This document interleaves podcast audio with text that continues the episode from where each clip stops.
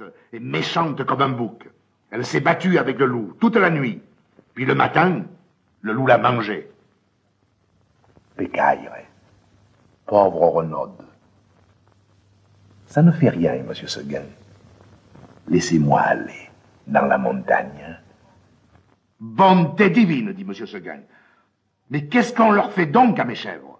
Encore une que le loup va me manger. Eh bien non, je te sauverai malgré toi, coquine. Et de peur que tu ne rompes ta corde, je vais t'enfermer dans l'étable et tu y resteras toujours. Là-dessus, M. Seguin emporte la chèvre dans une étable toute noire, dont il ferma la porte à double tour. Malheureusement, il avait oublié la fenêtre. Et à peine eut-il le dos tourné que la petite s'en alla. Quand la chèvre blanche arriva dans la montagne, ce fut un ravissement général. Jamais les vieux sapins n'avaient rien vu d'aussi joli. On la reçut comme une petite reine. Les châtaigniers se baissaient jusqu'à terre pour la caresser du bout de leurs branches. Les gelées d'or s'ouvraient sur son passage et sentaient bon temps qu'il pouvait. Toute la montagne lui fit fête. Vous pensez si notre chèvre était heureuse? Plus de cordes, plus de pieux, rien qui l'empêchât de gambader, de brouter à sa guise. C'est là qu'il y en avait de l'herbe, jusque par-dessus les cornes. Et quelle herbe Savoureuse, fine, dentelée, faite de mille plantes. Ah, c'était bien autre chose que le gazon du clos et les fleurs de grandes campanules bleues, des digitales de pourpre à long calice, toute une forêt de fleurs sauvages débordant de sucre, capiteux. La chèvre blanche, à moitié saoule, se vautrait là-dedans les jambes en l'air et roulait le long des talus, pêle-mêle avec les feuilles tombées les châtaignes. Puis tout à coup, elle se redressait d'un bond sur ses pattes. Hop, la voilà partie. La tête en avant, à travers les maquis et les buissières, tantôt sur un pic, tantôt au fond d'un ravin, là-haut, en bas, partout. On aurait dit qu'il y avait dix chèvres de M. Seguin dans la montagne. C'est qu'elle n'avait peur de rien, la blanquette. Elle franchissait dans un seau de grand torrent qu'il éclaboussait au passage de poussière humide et d'écume.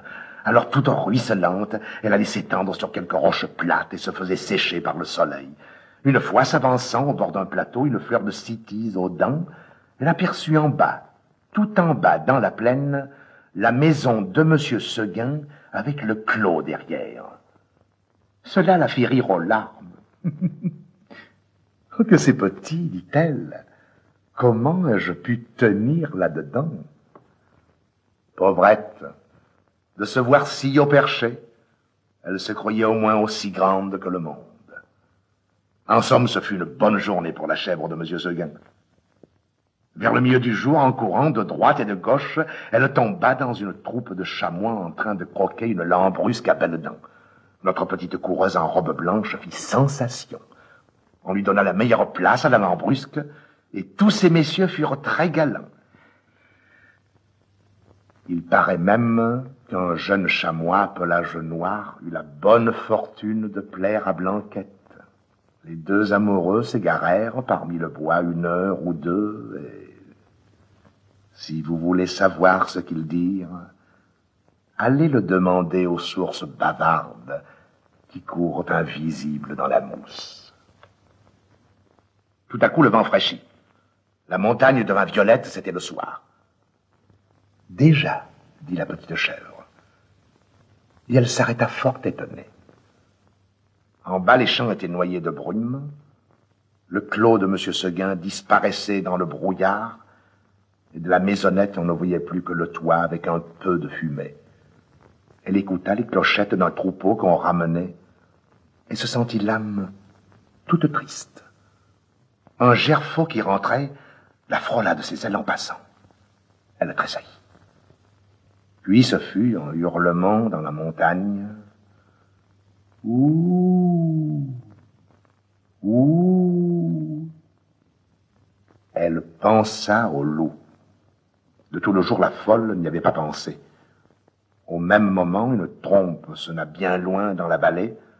C'était ce bon monsieur Seguin qui tentait un dernier effort. Ouh.